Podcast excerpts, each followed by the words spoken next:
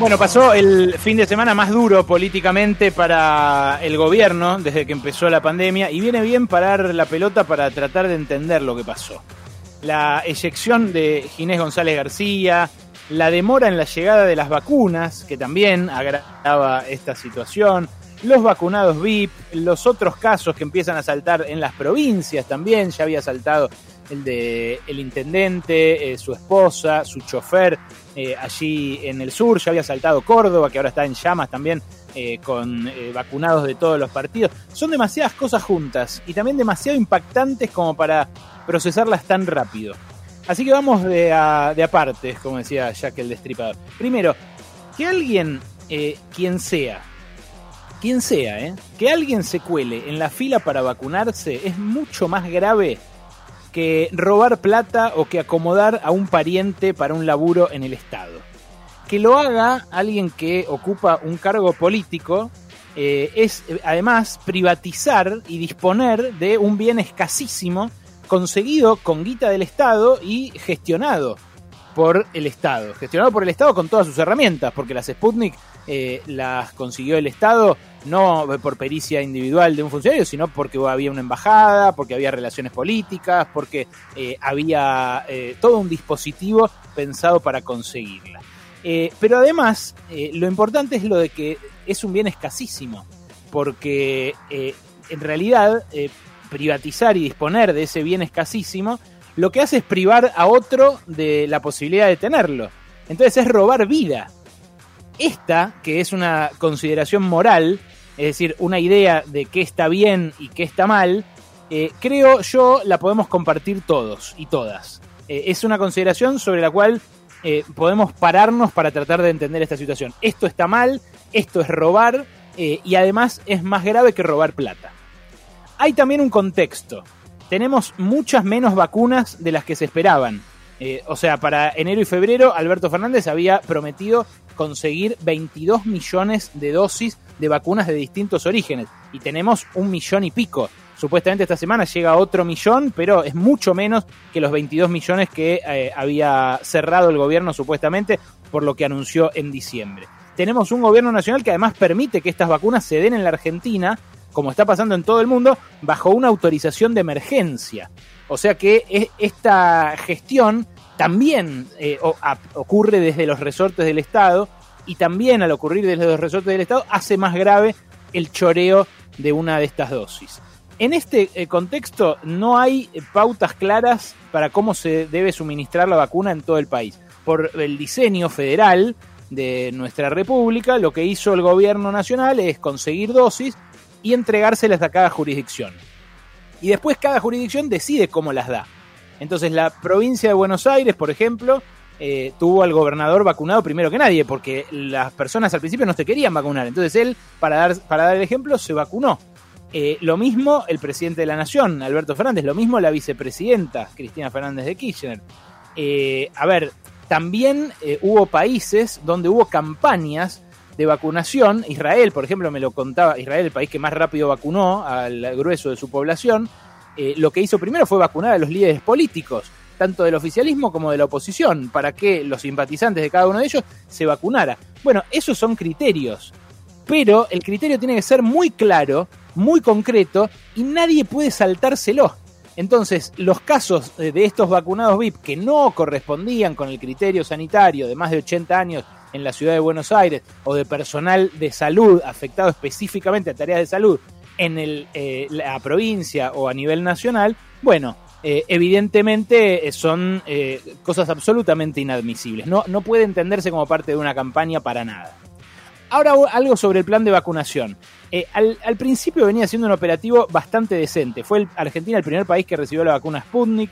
Después Chile pasó a la delantera con la de Pfizer, pero venimos, por ejemplo, mucho mejor que eh, Brasil, que además tuvo colapso del sistema de salud, por eso es el segundo país con más muertos del mundo después de Estados Unidos.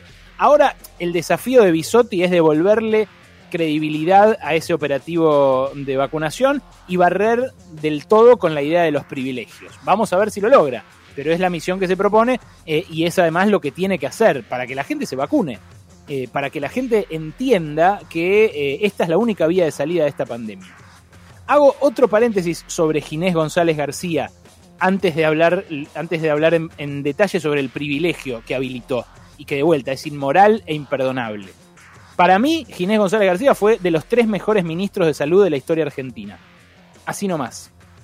El plan remediar, eh, la receta por genéricos, eh, los protocolos de aborto legal que obligó a todas las provincias a cumplir, como pudo, en algunos casos con más resistencia, la ley de interrupción voluntaria del embarazo, el aborto legal, eh, la duplicación de las camas de terapia intensiva en pandemia, hizo muchas cosas grosas Ginés González García. De repasar los ministros de salud de la historia, creo que solo Ramón Carrillo y Oniatibia, el de la ley de medicamentos de Ilia, eh, fueron más significativos en términos del cambio que generaron. El primero porque creó el sistema de salud pública y el segundo por esa ley de medicamentos que le valió después el golpe de Estado a Ilia.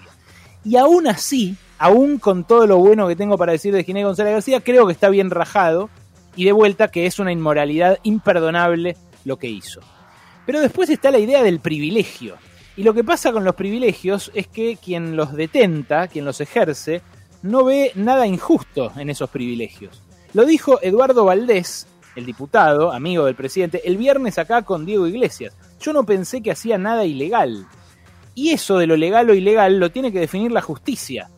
Eh, porque también Jorge Tayana puede decir, bueno, se vacunó la presidenta del Senado, yo soy un senador, tengo 70 años, está dentro de los criterios, Jorge Tayana, le pidieron que fuera a México, él no quería, pero después fue eh, y, se vacunó para no morirse, porque tiene una condición cardíaca, porque Rafael Bielsa, eh, perdón, Carlos Tomada, yo no sabía esto, Carlos Tomada, el embajador argentino en México, tuvo COVID hace tres semanas y estuvo muy grave, él y su esposa.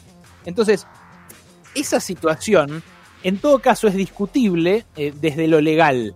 Pero desde los privilegios, lo que mostró Valdés al decir lo que dijo, eh, es que él no lo veía siquiera al darse la vacuna.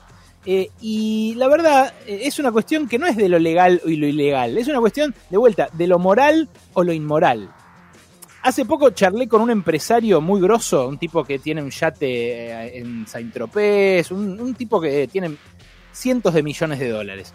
Eh, es diabético, él, eh, diabético insulino dependiente, y me dijo que estaba a punto de irse a Europa a comprarse la vacuna a un país de esos que eh, ya compraron para toda su población y le sobran dosis, entonces la venden.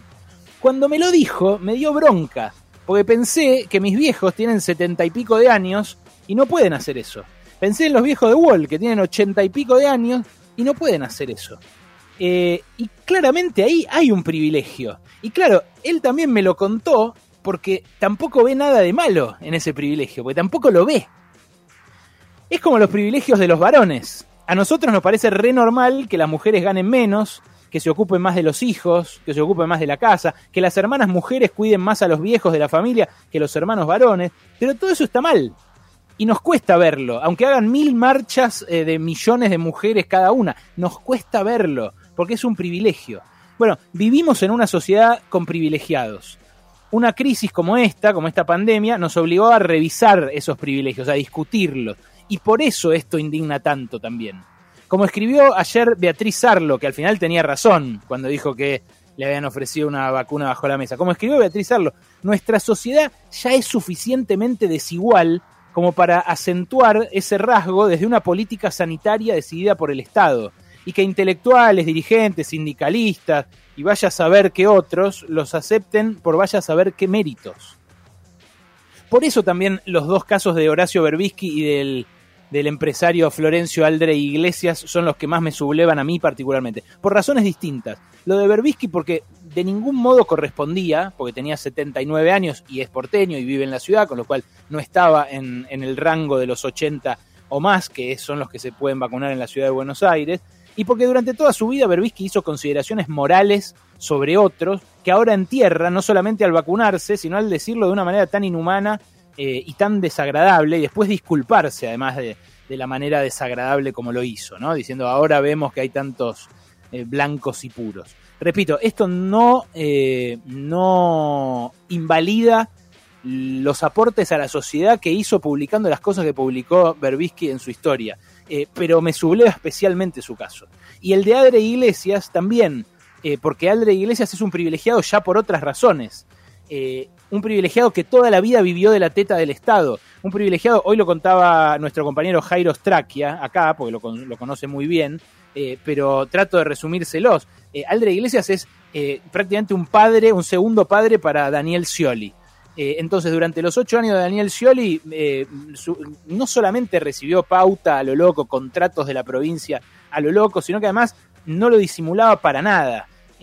Lo recibía con, pompas a Scioli, a Ginés González García también. un Aldre Iglesias que además es un franquista, eh, un tipo que apoyó siempre en su Galicia natal a Manuel Fraga Iribarne, eh, un tipo que, eh, bueno, se opuso desde sus medios a la legalización del aborto, una medida central de salud pública que además impulsó Ginés González García. Se opuso desde la capital, que es un medio importante que tiene ahí en Mar del Plata, pero también desde la prensa, que es un diario que tiene acá en la ciudad, que nadie lee, que prácticamente no vende ningún ejemplar, pero que lo tiene para recibir pauta oficial. O sea, es como un arquetipo del, empresario prebendario. Es muy indignante lo de él. Eh, ahora, ¿por qué es tan grave también que esto pase? ¿Por qué es tan grave especialmente que esto pase en un gobierno que se arroga, eh, como el de Alberto Fernández y Cristina Fernández de Kirchner, eh, la representación del pueblo y la restitución de derechos al pueblo? Bueno, eso no lo voy a explicar yo. Voy a dejar que lo explique Álvaro García Linera. Álvaro García Linera, ex vicepresidente de Bolivia, Dice Nuestra fuerza nace del hecho moral y tienes que saberlo cultivar. Y si no lo cultivas y no lo refrendas y no lo muestras continuamente, la derecha se va a venir con todo en esta política moralista, ¿no? Que te echa en cara. Han robado cinco mil dólares. Terrible, estos indígenas son unos incapaces ladrones. Ellos se robaban 20 millones de dólares, o 40 millones de dólares, o 100 millones de dólares, nadie decía nada. Pero desaparecieron 5 mil o 100 mil, se desgarran las vestiduras. No importa, es parte de la guerra. Nadie puede, tener, nadie puede levantarte el dedo y decirte te has levantado un dólar. No pueden decirte que te has levantado un dólar, ni medio dólar, ni medio boliviano, ni medio peso argentino. Si eso sucede, estás, vas a perder. Porque se te van a venir toda la jauría moralizante de la sociedad para descalificarte. Y si pierdes moralmente, pierdes generacionalmente. La peor derrota de un revolucionario es la derrota moral. Puedes perder en elecciones, puedes perder militarmente, puedes perder la vida, pero sigue en pie tu principio y tu credibilidad. Cuando pierdes la moral, ya no te levantas. Va a ser otra generación, va a ser otro líder el que va a poder levantarse, pero tú ya no. Los privilegios son inaceptables en una democracia, inaceptables en un sistema donde somos todos iguales ante la ley, aunque sea como ficción. Aunque ese empresario, aunque al de iglesias, aunque ese que me dijo que se iba a vacunar a Europa, aunque sabemos que ellos no son iguales al resto de los mortales, porque tienen otros privilegios. Ahora, que una fuerza política como el peronismo, eh, que una fuerza especialmente eh, jactanciosa de lo que representa dentro del peronismo, como es el kirchnerismo, dé lugar a esta clase de privilegios, es absolutamente destructivo para su autoridad moral. Y si no lo resuelve como tiene que resolverlo, eyectando a todos los que tenga que eyectar, sacando a todos los que tenga que sacar, eh, incluso al costo de cometer injusticias, siendo lo más implacable que puedan ser, como fue Evo Morales, eh, que metió preso al número 2 del MAS, que sacó y echó y también metió preso al presidente de eh, IPFB, que era como el Banco Central de Bolivia. Si no lo hace, su autoridad moral se va a ver minada para siempre. Y como dice Linera, como dice Linera, ni medio peso, ni medio dólar, ni media dosis de vacuna se pueden chorear, porque entonces van a tener razón los otros. Y entonces esa esperanza de cambio o esa esperanza de barrer con los privilegios se va a enterrar para siempre.